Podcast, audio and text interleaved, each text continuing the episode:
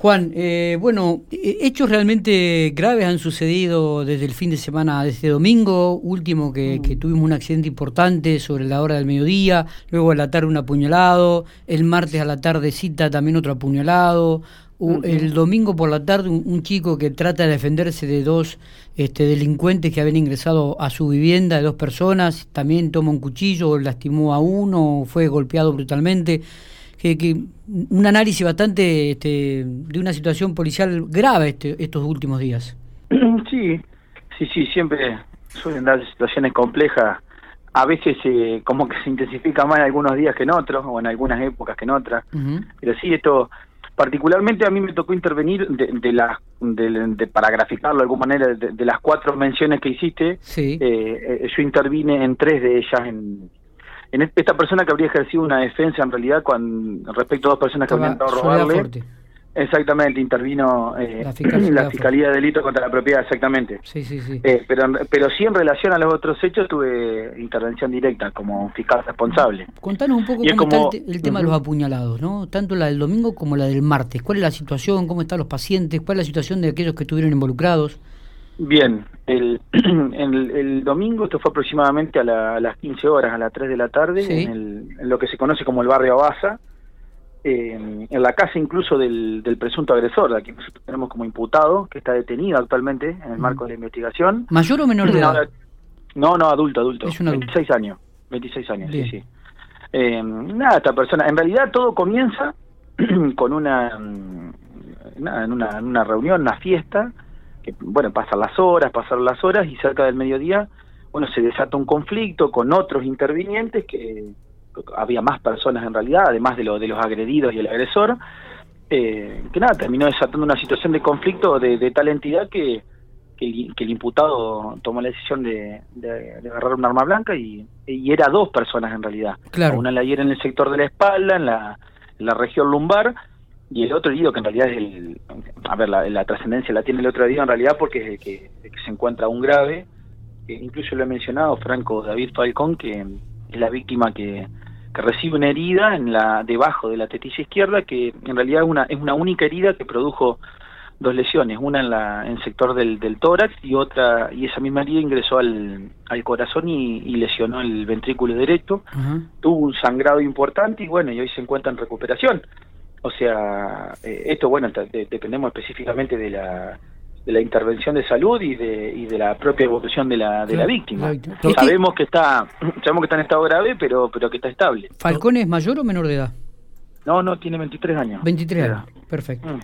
Eh, Estamos hablando eh, de personas muy jóvenes de todas maneras, ¿no? Sí, muy, muy jóvenes. ¿Esta discusión fue por algo banal? Digo, pues si venían de una fiesta, por ahí el alcohol participó de eso y, hizo que alguna discusión menor terminara en esto. Todo, Nada se justifica, son, son, todos son todos condimentos que, que, que colaboran en realidad, eh, que colaboran, pero, sí, en realidad fue, fue una discusión que parte en otro, en con otro tema en realidad, que desencadenó un enfrentamiento y bueno, y terminó con esta con esta lesión. ¿Había, hubo alguna este, aviso, un llamado a algunos vecinos por esta situación de, fiesta que había en esa casa o no? Eso en realidad ahora en el marco de la causa hemos, siempre lo hacemos, ¿no? Solicitamos la sí. solicitamos las llamadas al SECOM y parte de novedades del SECOM para, entre otras cosas, primero para determinar, siempre esa primera voz de auxilio suele ser la, como la, expresión más fiel de lo que está pasando. eh, pero en particular en este caso si queremos determinar, eh, hay una, una parte de la investigación se, se puso de manifiesto de que hubo llamados previos y bueno, es lo que, lo que vamos a tratar de probar también. estamos esperando la, eh, hacer el requerimiento y que nos conteste ese SECOM eh, sobre esta situación en particular. Por el momento entonces solamente hay una persona detenida. Exactamente. El, eh, siempre la teoría del caso de la Fiscalía está hablando de un único autor material de la, del ataque con arma blanca, que se encuentra detenido, fue formalizado, si no me equivoco, el día lunes. Sí. Eh, se le impuso prisión preventiva por el plazo de, de 120 días corrido.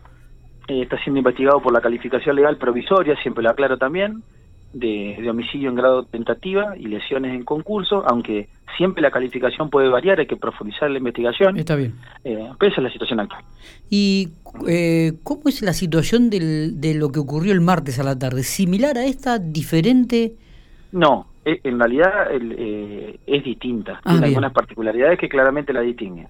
Primero porque, primero es, eh, en este caso en particular es una contienda entre la entre víctima y victimario, únicamente. Víctima, por supuesto, absolutamente desarmado, ¿no? Sí, sí, sí. Eh, y esto se origina en una cuestión, en realidad en este caso el imputado, que es un adolescente de 17 años, y la víctima eh, viven en la misma calle, esto es la 103, en Sí. distintos domicilios muy, muy cercanos, pero en la misma calle 103, entre 38 y 40, y es en la vía pública donde se donde se desarrolló, donde se desencadenó el hecho. O sea, a la vista de Eh, todos. Sí, sí hay una cuestión de, de- de- bueno, una cuestión de vecindad, una discusión donde se, donde- en particular donde la donde la víctima le pregunta por, por, por qué razón hace lo que hace el imputado y el imputado en ese momento sin mediar palabras saca un arma blanca y lo hiere. En, en este caso, en realidad lo hiere en el sector abdominal y en el sector pectoral, en la parte del pecho donde incluso también hizo una lesión en el tórax y en la parte abdominal que incluso llegó a lacerar una parte del intestino. Mira vos. Porque se hablaba solamente de una lesión abdominal en un primer momento. En una primera, sí, después pudimos determinarlo con los informes médicos, que Está bien. presentaba dos lesiones. Eh, esta más, persona fue intervenida quirúrgicamente y estaba en una situación delicada también.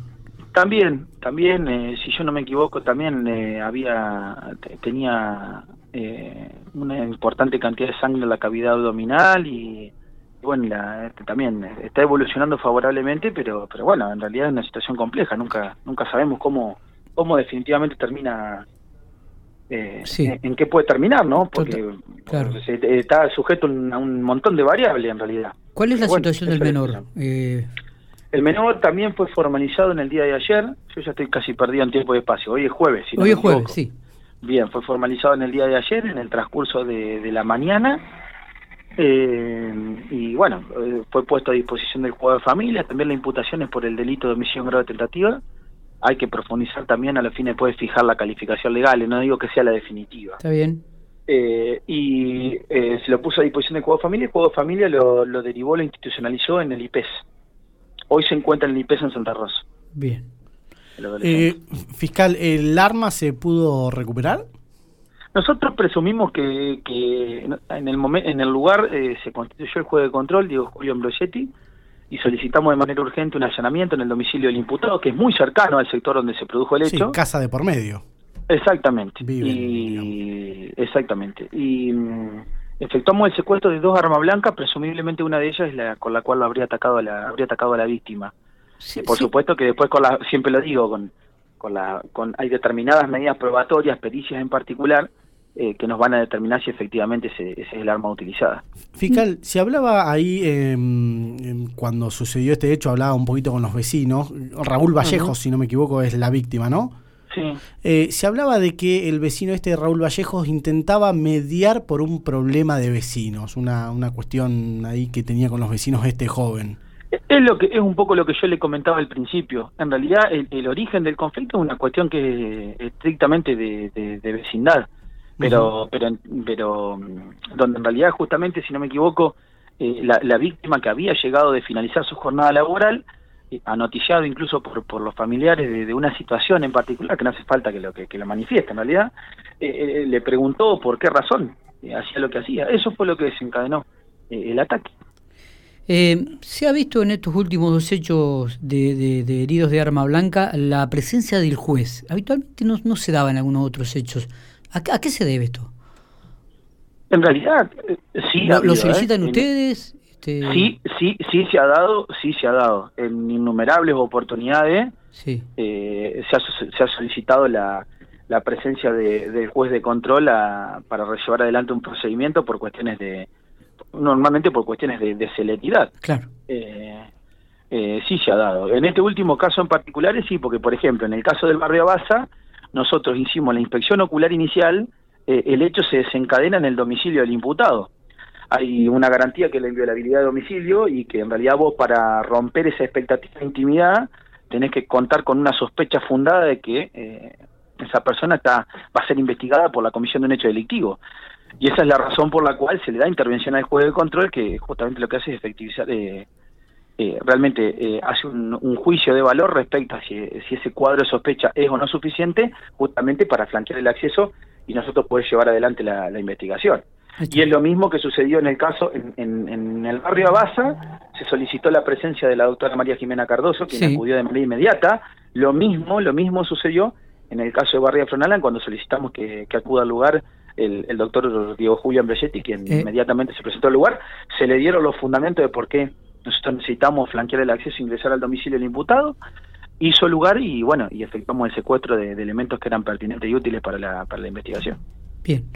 Eh, ¿El joven este tenía algún tipo de antecedente, este joven de 17 años del último hecho del martes? Eh, en realidad, bueno, cuando hablamos de antecedentes, la particularidad que tiene es que técnicamente no los tendría en realidad porque, es justamente justamente es un adolescente. Sí tenemos conocimiento de que de que creo que tenía una, una causa con ya con medidas protectorias en el juzgado de la familia niña, niño y adolescente.